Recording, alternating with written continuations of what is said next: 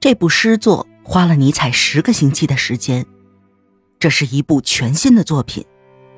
如果一个人追溯到诗作思想源头的话，那么他会感到更加惊讶。毫无疑问，这部新作热烈奔放、庄严神圣。尼采在永恒轮回的基础上创作了这部作品，但是，在查拉图斯特拉的第一部分，他未表露永恒轮回的观念。尼采遵循了一种超人的思想，这种思想是更改万物的真正进步，甚至可能摆脱偶然和命运的承诺。查拉图斯特拉的出现宣告了超人的来临，他预言了喜讯，在自己的孤独中发现了幸福的希望，而尼采自己也总是怀着这种希望。尼采散发出来的力量柔和而又仁慈。他将对伟大未来的预告作为对一部伟大作品的回报。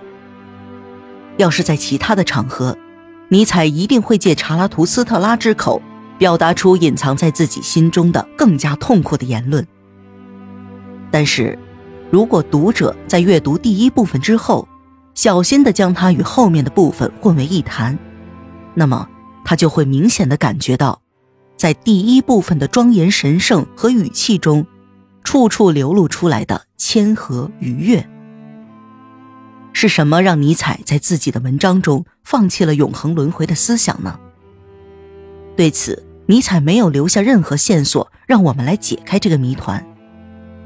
商乐美小姐告诉我们，还在莱比锡的时候，尼采就做过短期的研究，那会儿他就已经认识到了自己的假设在理性推理上是不成立的，但是。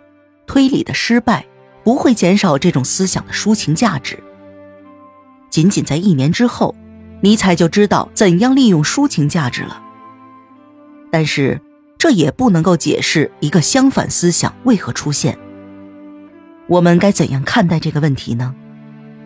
也许，在接受了自己两个朋友的背叛之后，他抑制了自己禁欲主义的想法。十二月三日，他给加斯特写信说道。这几个月是我人生中最难过的日子，我连想都不愿意想。我们知道，他一直在自己身上体验其思想的效力。由于他自己都无法忍受这种残酷的象征，因此他认为自己不能把这一象征真诚的奉献给人类。于是，他创造了一种新的象征，即超人。他在笔记本上记下了这样的话：“我不愿从头再来，我怎么可能受得了这种思想呢？”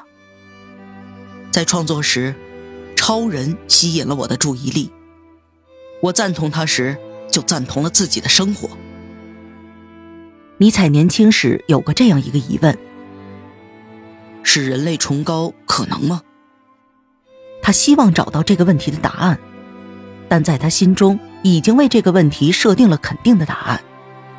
他希望超人能成为信仰，并成功的做到了这一点。这是他的希望，并符合他自己作品的构思。他自己打算怎样做呢？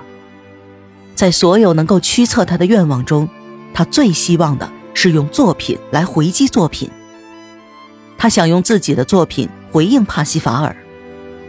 理查·瓦格纳借用圣餐的神秘色彩来刻画人性，他是从软弱中剥离出来的。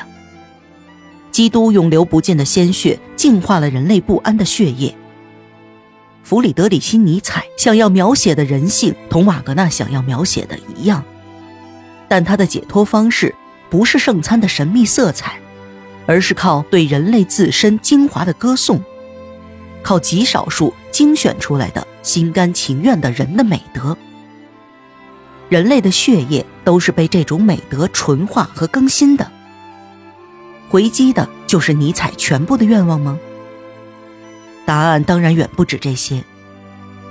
查拉图斯特拉如是说，远不只是对帕西法尔的一次回击。